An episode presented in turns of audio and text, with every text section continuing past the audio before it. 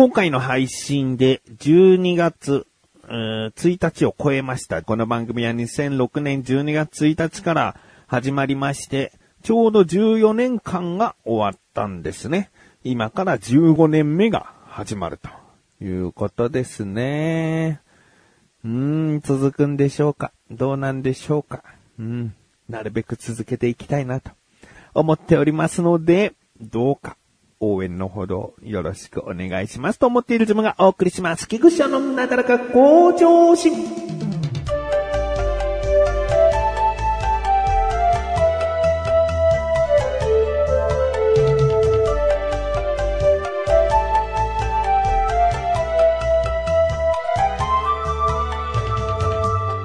えー、別に15年目の節目に何かということではなくですね、えー、っとですね、料理の話をしようかなと思ってるんですよね。僕はよく料理するんですけど、その時悩むのが、前も話したね、献立を考えるというか、あ何を作るかを考えるがすごい大変なことだなと思ってるんですよね。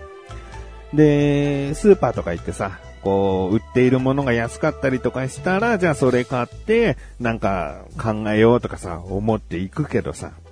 実際安い肉って鳥なんですよね。うん。あら、鳥のももが、100g69 円安い。結局鳥をこう買ってきてしまってね。まあ悪いことじゃないんだけど、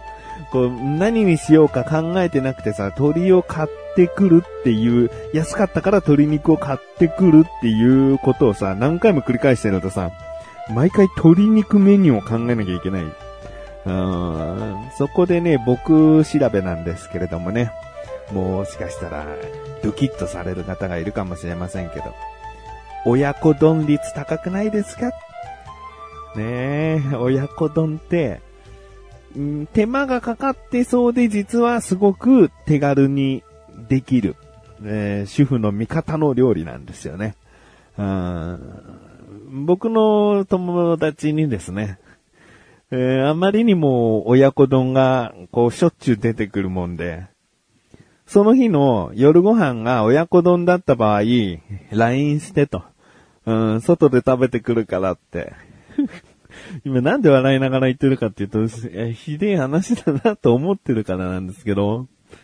うん、あの、親子丼を作るなとは言わない。ね。子供がいて、親子丼を今日はもうささっと作りたいんだって思う分にはもう全然いいんだけど、うん、親子丼の場合は、あの、俺はいらないから、外で食べてきちゃうから、その日は、あの、今日は親子丼にしちゃうって LINE してくれっ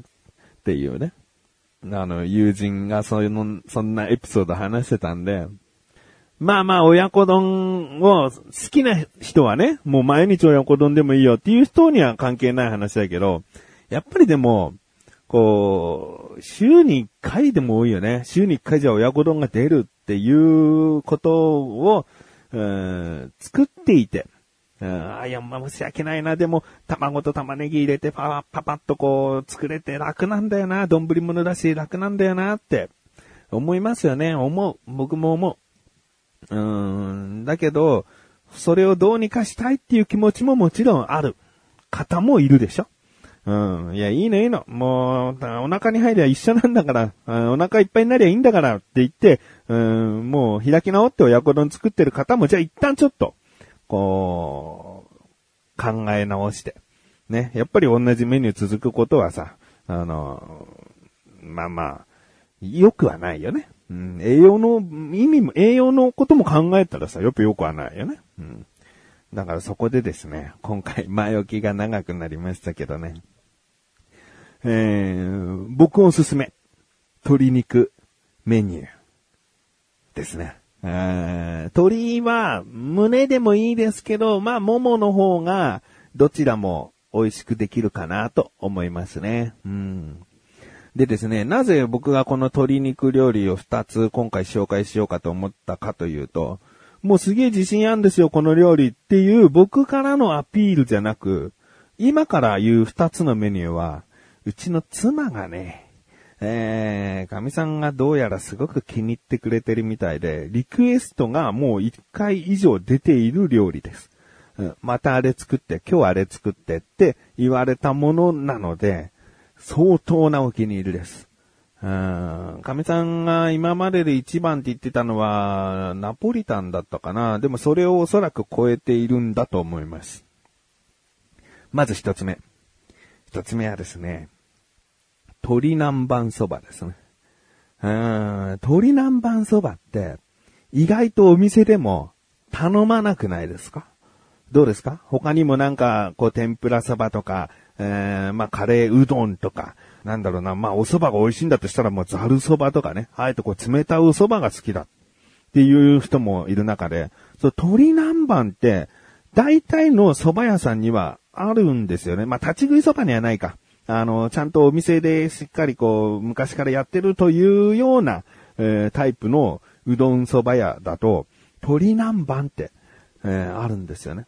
で、この鶏南蛮結局何かって言ったら鶏と長ネギが入っている蕎麦なんですよね。うんなかなかね、鶏南蛮って僕の中ではそんなに人気のメニューじゃないなとも思うんだよね。えー案の定神さんも鶏南蛮って食べたことはなかったのかな？うん。で、僕はその中でも鶏南蛮好きなんですよ。うーん、あの、長ネギの焼いてある風味と、あと、鶏がですね、結局、ただのかけそばに、こう、焼いただ茹でただの鶏肉ボンボンボンボン乗っかってるっていう見た目なのに、実はそうじゃないよっていうところでね、今回おすすめしやすいんですよね。うん。えー、まず僕の作り方だと、フライパンで鶏肉と長ネギをこう、しっかりと焼きます。うん、やや焦げ目がつくぐらい焼いた方が、その焦げも旨味となって、えーより美味しくなるかなって思います。もうやや焦がす程度ね。で、もう汁は、もう市販のでいいです。えー、かけつゆの濃縮したやつ、3倍2倍で水で薄めるやつ。あれでもうスープ作って、そこに炒めた長ネギと鶏肉をもうジャバッと入れちゃう。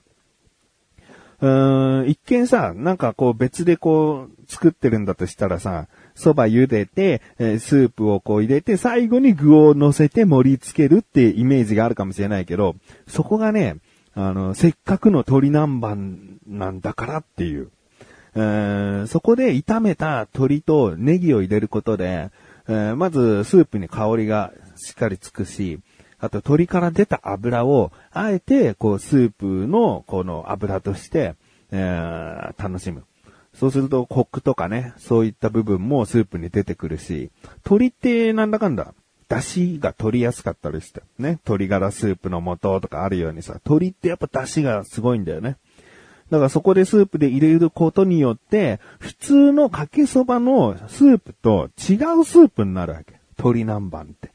うん、カレー南蛮なんてまああからさまにカレー味のスープになったりして変わるけど、鶏南蛮も目ではなかなかわからないけど、違うスープの、うんものになるよ。旨味や香りやそういったものがより、えー強くなった、美味しくなったスープになる。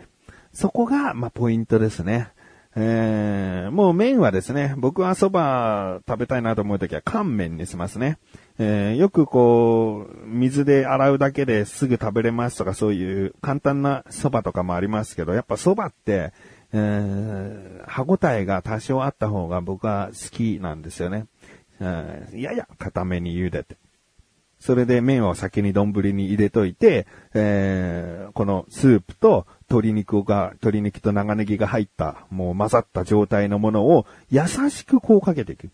優しくかけていくと、先にスープが入ってって、最後に具が麺の上にポンポコポンポコポンポコって乗っかっていく。だか盛り付けとかで、なんか鶏とね、ネギともうなんかぐしゃぐしゃになっちゃわないっていうことにはならないね。上にしっかり具が残って、で、まあ少し箸でさ、あの、場所をこういじって調整すれば、えー見た目も美味しそうな鳥南蛮の完成ですね。えーまあだから簡単なメニューかって言ったら、まあそこまでお手軽感はないかもしれない。二つね、鶏肉焼くフライパンとスープ入れとく用の鍋と、えーつのコンロが必要になるっていう部分で言えばもしかしたらめんどくせえよって思う人もいるかもしれないけど、まあその手間は親子丼と比べた時には、うん同等かもしくは、えー材料の数からしたら手軽かもしれないね。うん。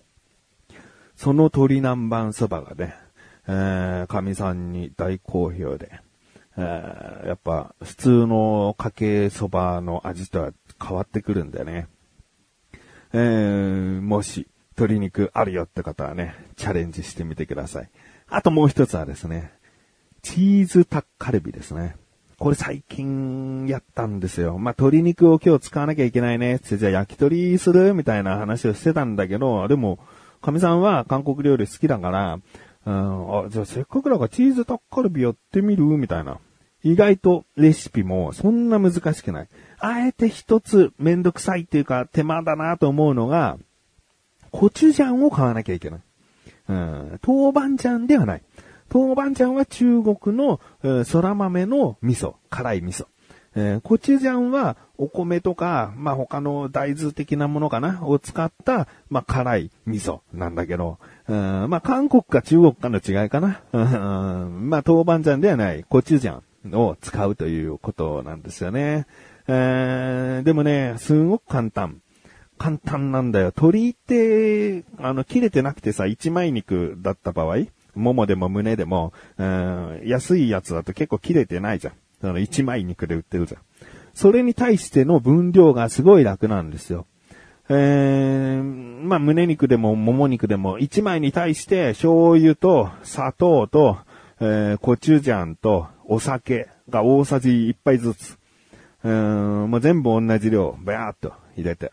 で、ニンニクも適量、チューブのでもいいし、自分でニンニク一かけこう刻んだのでもいいし、ニンニク適当にビチャッと入れて、生姜もあったらもうチューブのでも何でもいい、ブチュッとちょっと入れて。で、あとはもう混ぜて。で、そこで切った野菜、ね、キャベツとか、うちはキャベツ、玉ねぎ、人参をですね、うーもう適当な大きさに切って、人参は薄めに切った方がいいですね。えー薄くスライスしたような。で、なんださつまいもとか入れんのかな？チーズタッカルビってね。まあ、いろんな具入れても大丈夫みたい。あと、うちは椎茸も入れたことありますね。えーで、それを、えーフライパンの、大きいフライパンのところに置いて、で、ごま油をかけておいて、で、さらに、そのさっき、こう、つけておいた、調味料でつけておいた鶏肉を全部ボンって乗っけておいて、蓋をして、最初蒸し焼きにして、もうキャベツとか野菜からいっぱい汁が出てくるから、もうあとはもう、かき混ぜて。えー、だんだん最初は焼いてる、炒めてる感覚なんだけど、もう汁がいっぱい出てくるから、あとはもう煮る感じになってくる。うん。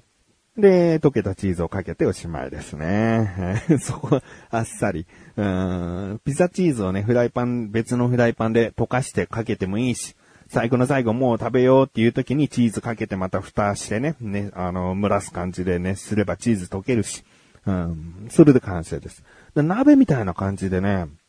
野菜もこう多く食べれるし、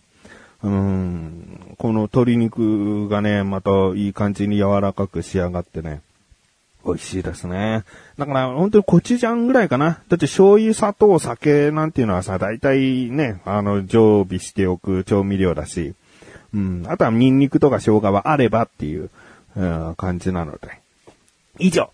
二つの鶏肉メニューでした。気になるという方はですね、えー、もう大した分量とか手順を言っていませんけれども、でもこれでも十分作れるんじゃないかなと思うので、えーチャレンジしてみてください。